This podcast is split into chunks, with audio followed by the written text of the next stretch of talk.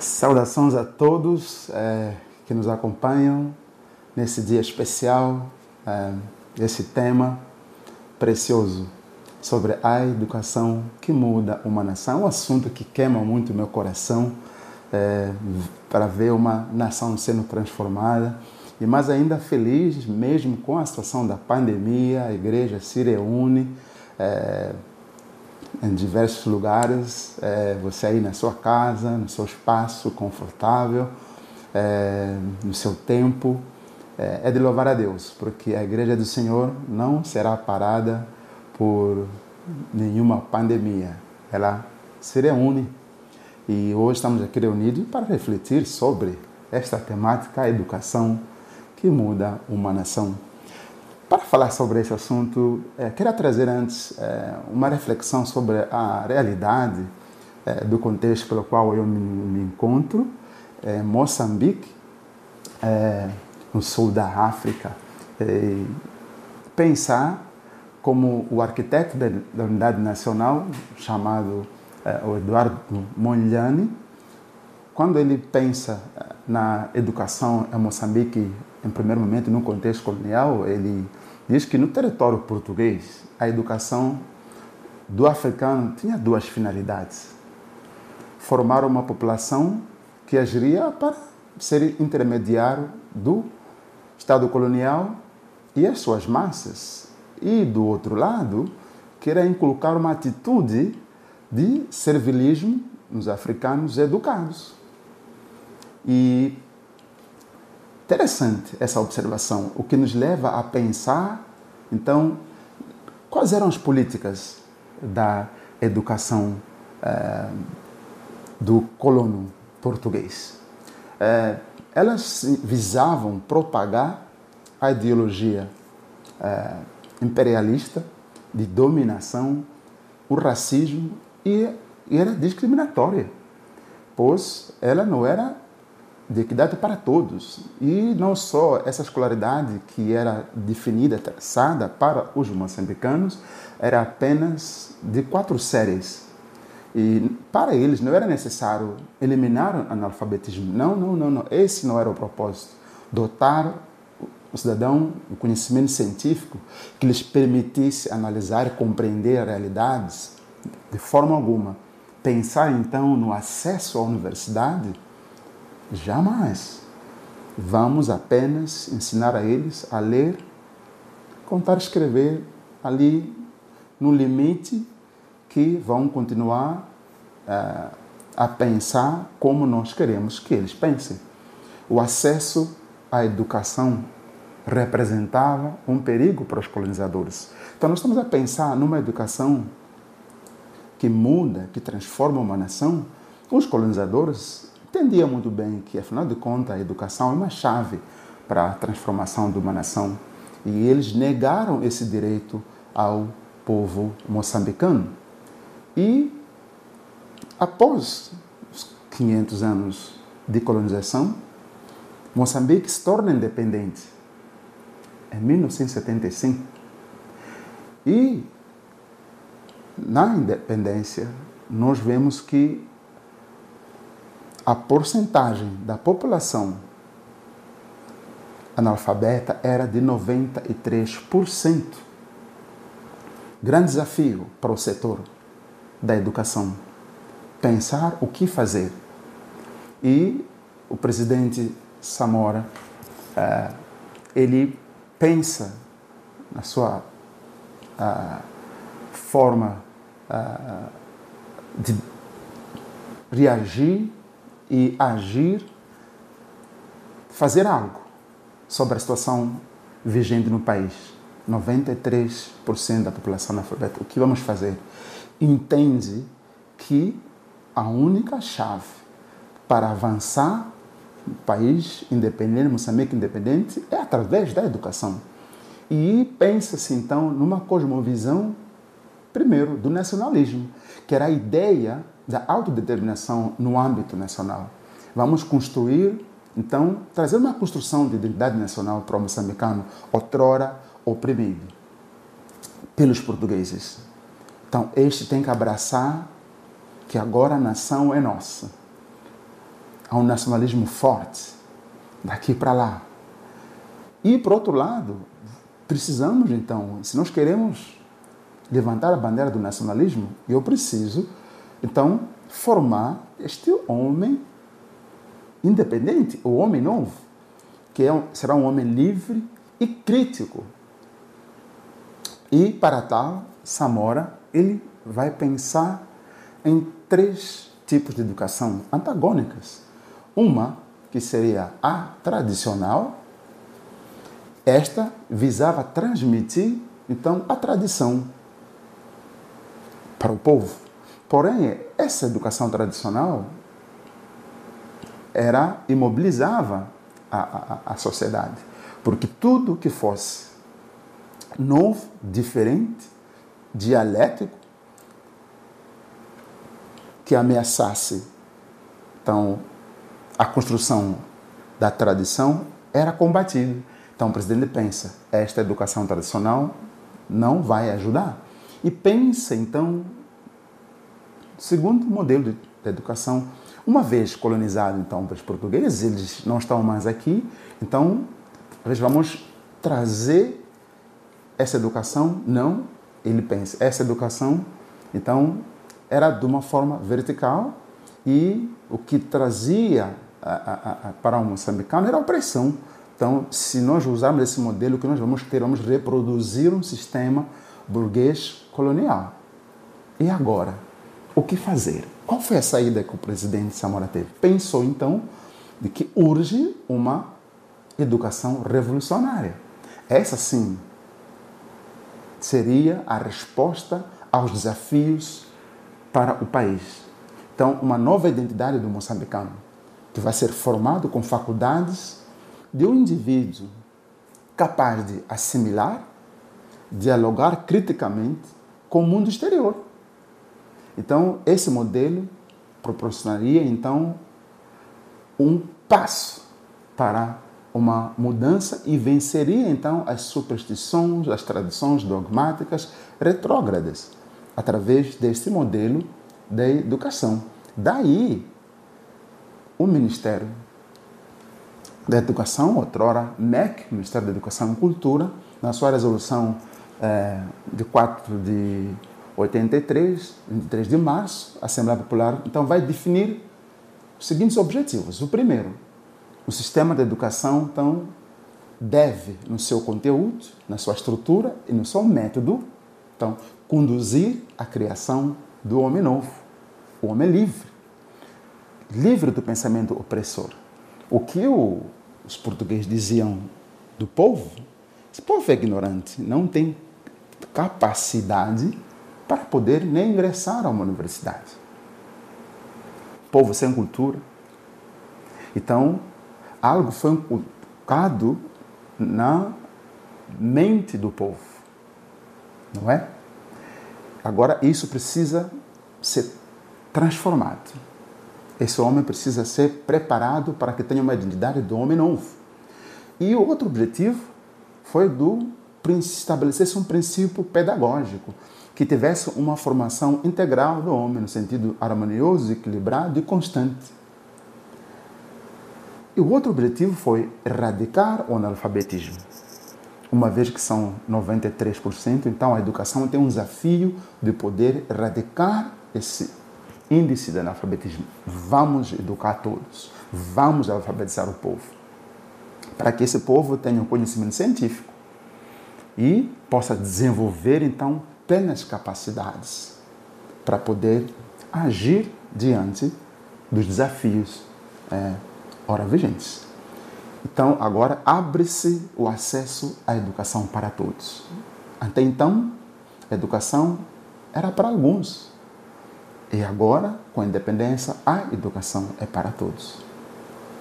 Envolvidos 47 anos de independência, o que é que nós temos a pensar sobre o que é que foi feito da educação? Então, nós vimos do outro, do outro lado da moeda que o colonizador, por entender a força que a educação tem para transformar uma nação, usou a educação para oprimir o povo. Pilhar o povo Após a independência,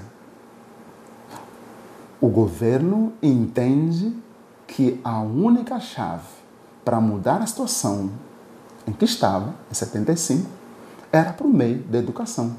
E foram traçados então os objetivos. A construção do homem novo, erradicar o analfabetismo, acesso à educação, formação integral do homem. Porém, nós vemos que o setor da educação até hoje, 2021, continua tendo desafios, pois hoje na universidades é, reclama-se de alunos que chegam lá sem saber ler e escrever.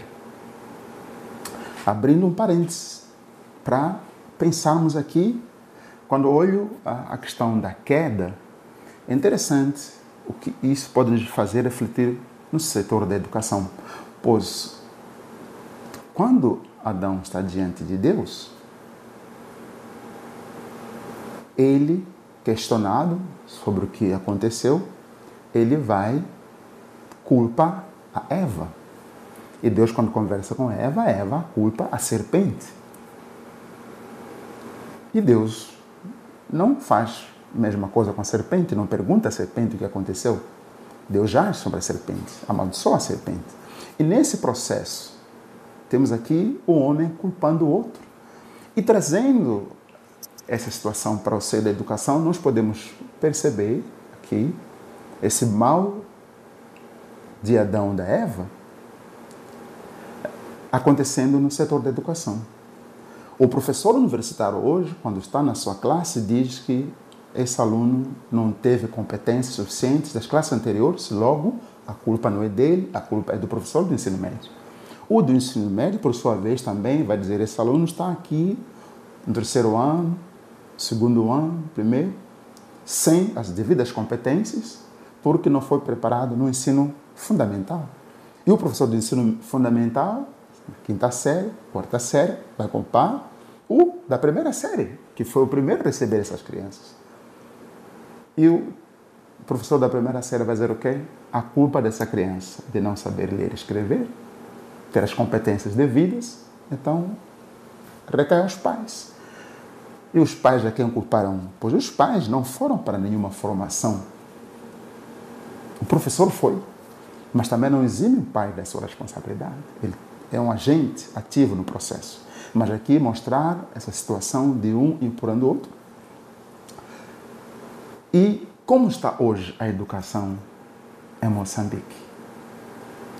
Até então era uma educação para poucos, uma única universidade, poucas escolas secundárias e primárias.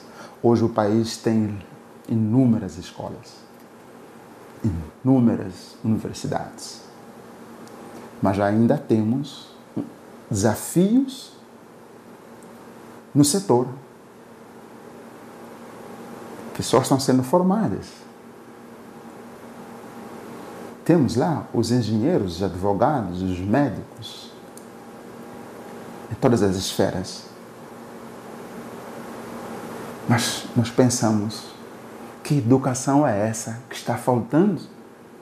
Porque temos esses todos títulos, mas percebemos que ainda urge uma educação para transformar uma nação.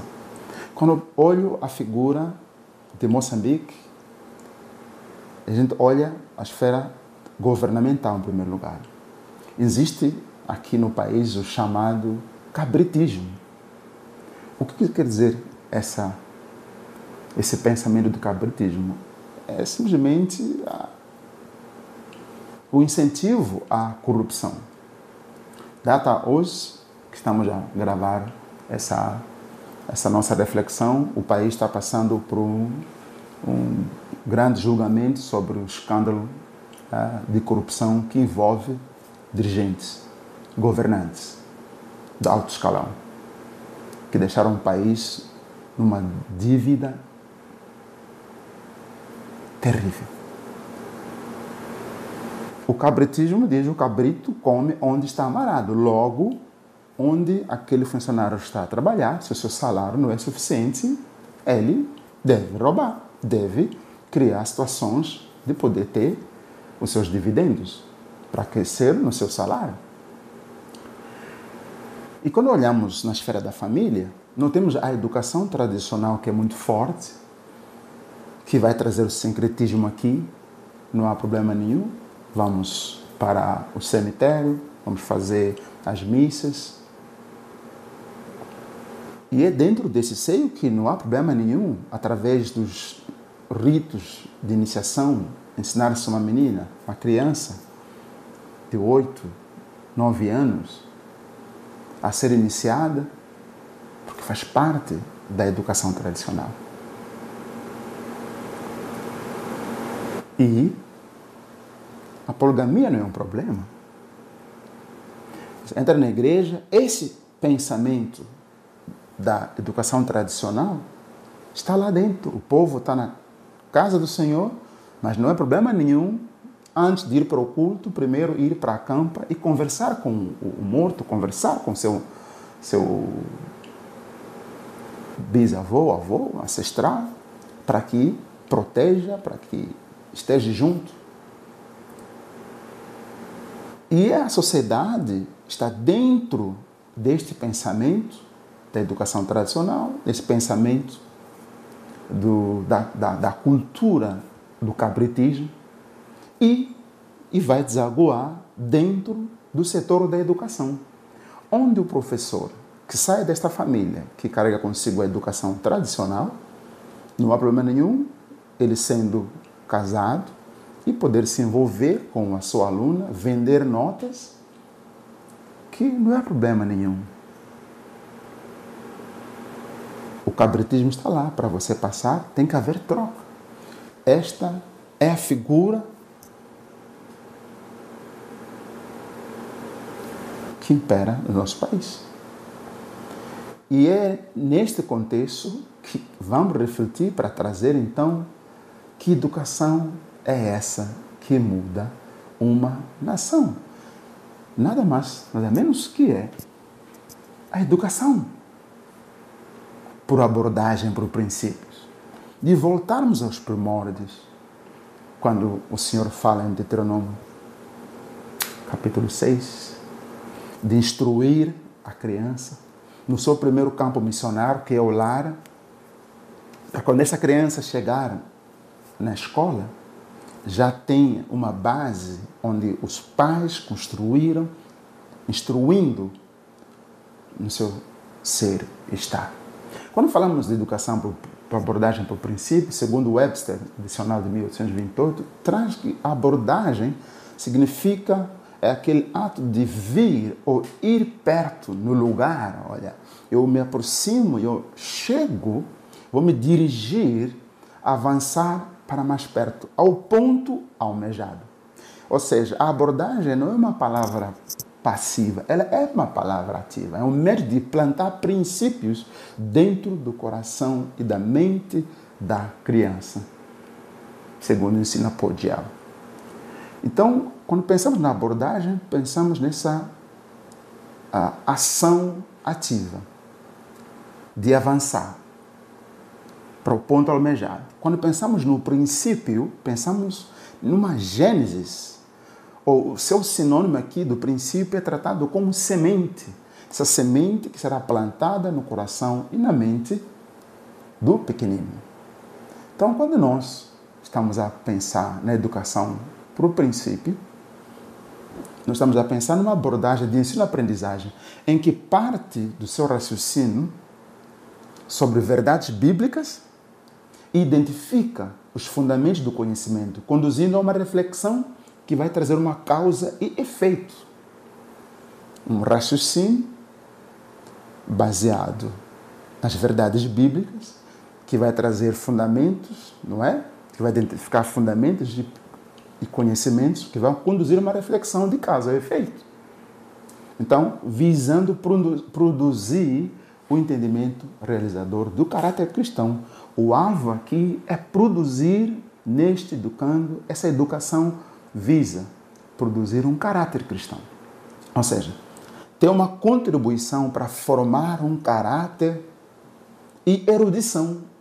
Não apenas o caráter cristão, mas este vai ser preparado com erudição, baseado numa cosmovisão cristã de líderes, servidores aptos para cumprir o propósito de Deus com as suas vocações. Então, muito mais do que ensinar a ciência é trazer uma consciência para este pequenino, esta criança, este aluno, o cumprimento da sua vocação que Deus confiou a ele, pelo qual ele foi criado. Então, esta educação para abordagem por princípio é um método histórico de raciocínio bíblico que faz das verdades da palavra de Deus bases para todo conteúdo curricular escolar. Quando falamos de educação para abordagem por princípio, nós estamos a falar por aquele momento de estar ali a orar e ler versículos bíblicos, citar versículos bíblicos, não. É o envolvimento, é mais profundo, é trazer dos princípios emergidos nas Sagradas Escrituras para o conteúdo curricular. Então, esse objetivo do, da educação para abordagem para o princípio, esta educação que vai mudar uma nação, ela prepara a criança na formação do seu caráter e erudição fundamentado ou alicerçado numa cosmovisão bíblica. Então, temos os agentes do processo. A família faz parte desse processo. Não é apenas os gestores, os que planejam o ministério ou o Estado, mas a família faz parte desse processo. Junto, ele é, ele é participante ativo desse processo, junto com os demais gestores, professores, os atores do processo. Essa educação leva a uma reflexão para que nós possamos compreender como essa educação pode mudar uma nação, parte das seguintes indagações: quem é o ser humano? Por que, que este deve ser educado? Que tipo de sociedade se espera por meio desse projeto da educação? E pensando nisso, vamos construir aqui princípios para esta educação que vai mudar uma nação, que vai transformar a nação. Então, o primeiro princípio seria aqui a o princípio do caráter cristão. Quando nós vemos em Gênesis capítulo 2, versículo 15, a primeira parte diz: O Senhor Deus tomou o homem e colocou no jardim de Éden para cultivá-lo. Aqui nós vemos um princípio que está extremamente ligado ao trabalho e é formado por pressão das circunstâncias. A disciplina requer submissão, o relacionamento com os outros e o trabalho físico-mental. Ou seja, para trabalhar nesse educando, nesta criança, é preciso construir-se então aqui o caráter cristão nesta criança, os princípios do trabalho para que este possa, então, compreender o seu entorno. E o segundo princípio é o princípio da mordomia. E o Senhor Deus tomou o homem e o colocou no jardim dele, para que o cultivasse e o guardasse, em Gênesis capítulo 2, versículo 15. Temos o caráter cristão. Vamos ensinar essa criança princípio do trabalho, a responsabilidade com o trabalho. Mais do que trabalhar, agora é chamado a responsabilidade de guardar a obra criada por Deus. O guardar aqui é traduzido como observar com rigorosidade. Ou seja, administrar e gerenciar o que lhe foi confiado. É imperioso que essa criança, desde pequena, seja instruído a cuidar do seu corpo, dos bens, do seu material didático. Como a palavra diz, instrua a criança desde pequeno. No seu crescimento, levará consigo esses princípios.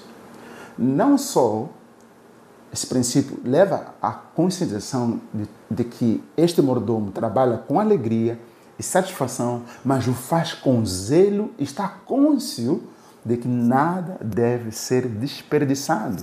Está ciente que prestará contas, como Jesus multiplicou os pães e peixes, sobejou e mandou recolher.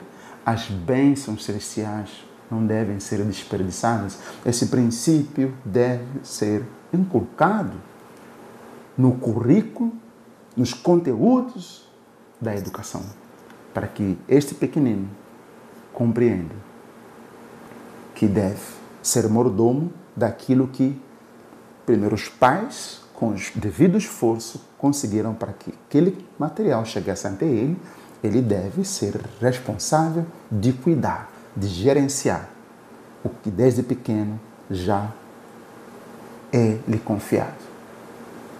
E, em terceiro lugar, nós temos o princípio do autogoverno em Gênesis capítulo 2, versículo 16 e 17.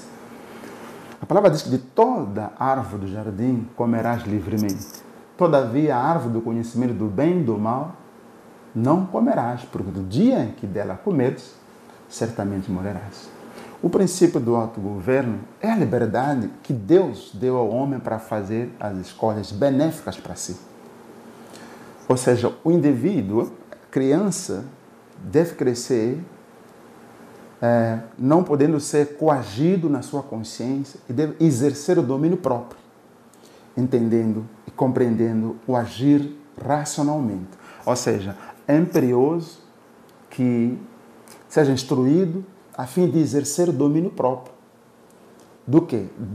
Da consciência que, de um lado, existem os agentes internos, que são os conflitos que virão de dentro de si mesmo, e, por outro lado, temos os agentes externos, as intempéries do mundo. Deve ser preparado para que este saiba, então, o que convém diante do que é oferecido a ele.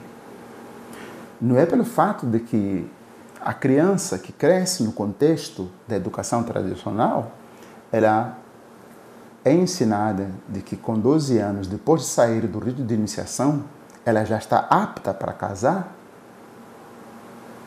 ela deve seguir esse princípio, essa educação.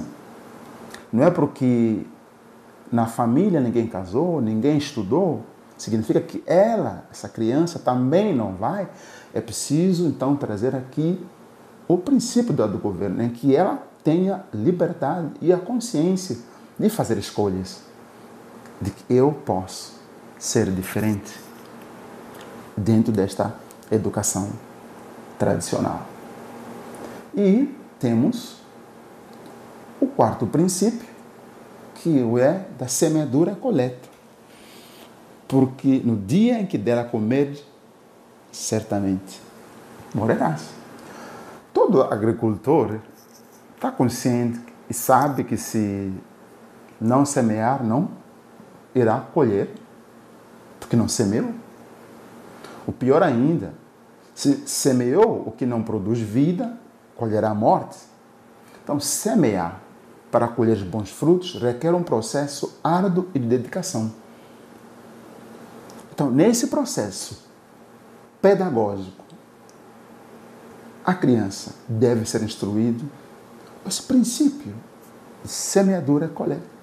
Se a criança, desde o primeiro dia de aula, essa criança o professor não tem, os gestores, essa observância de que deve ser acompanhado desde o começo até o final, essa criança não haverá necessidade de ter que abrir um caderno para colar, não haverá necessidade de ter que comprar um professor, porque ele está fazendo a parte dele, está ensinando, e a criança está absorvendo. Então, se cria aqui, se conscientiza nesse dever e nas instituições da sua responsabilidade, para que rompe com uma cultura de vitimização e dependência. E que essa cultura de vitimização é muito forte, falando, puxando aqui para o contexto é, de Moçambique, somos vítimas à colonização, somos vítimas às tradições, Mas até quando continuaremos nessa vitimização? É imperioso, então, romper com essa cultura de vitimização e dependência do outro. E orientar todos os agentes do processo de ensino-aprendizagem a se tornar atores participantes na história em vez de meros espectadores e vítimas. Os pais são chamados a serem atores e não espectadores que vão aparecer no final do ano para saber se o filho passou ou não, onde estava todo esse processo. Então, desde os gestores, os professores, são, os pais são convidados a serem atores eh, ativos neste processo. O quinto princípio da educação com abordagem por princípio, que vai mudar uma nação, é o princípio da soberania. Far-lhe-ei uma auxiliadora que lhe seja idônea, havendo, pois, o Senhor Deus, em Gênesis capítulo 2, versículos 8 a 22, formado o campo de todas as aves do céu, nós vemos que Deus criou, Deus ele é soberano. Deus sustenta e controla tudo o que ele criou. A palavra de Deus diz que em Isaías 40, não é? Que Deus tem o universo na concha da sua mão, na palma da sua mão. Ele é o único soberano que estabeleceu as esferas da sociedade.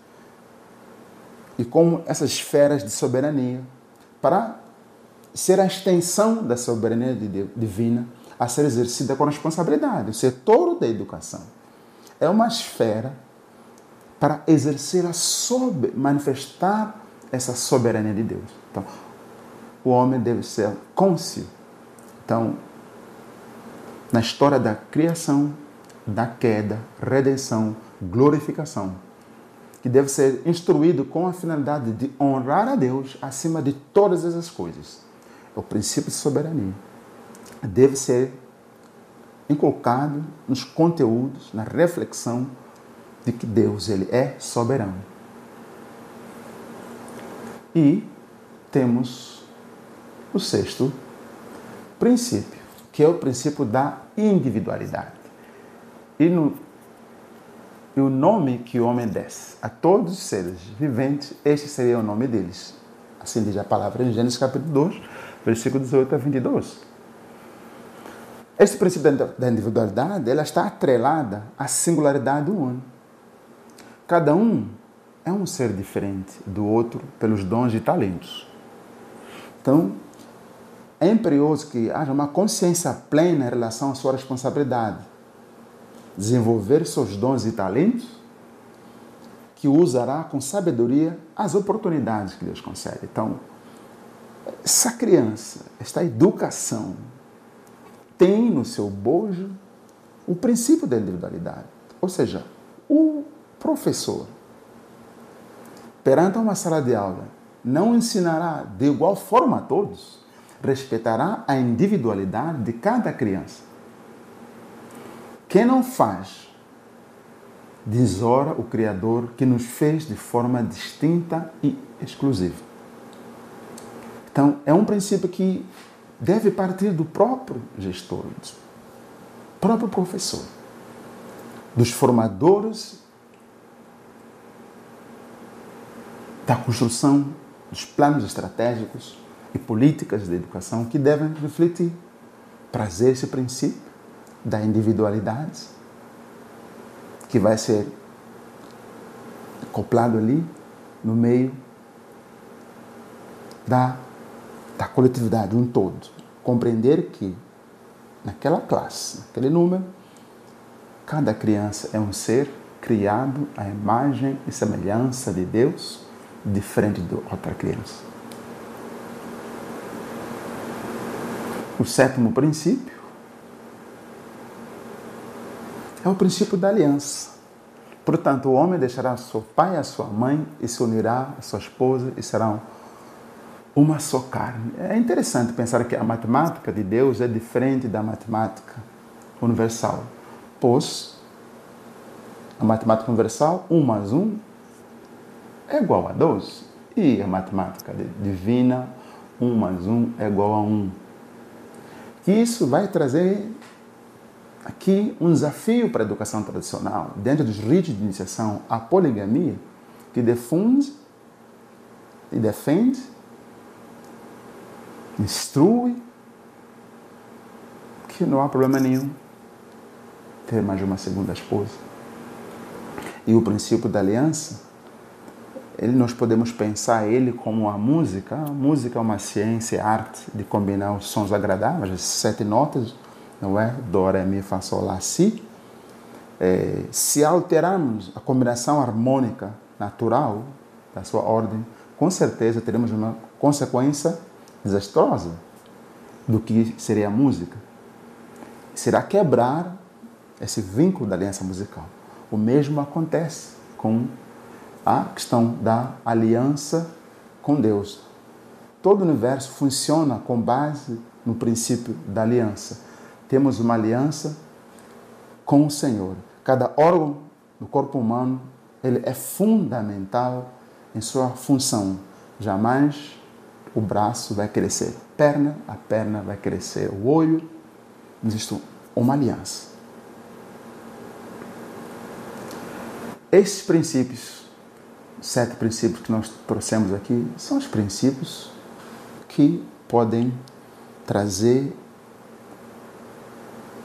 um desafio para ir em contramão com a atual conjuntura de políticas de educação, que apenas estão projetando apenas a mente, a ciência a erudição e se esquecendo do caráter, da espiritualidade desse indivíduo.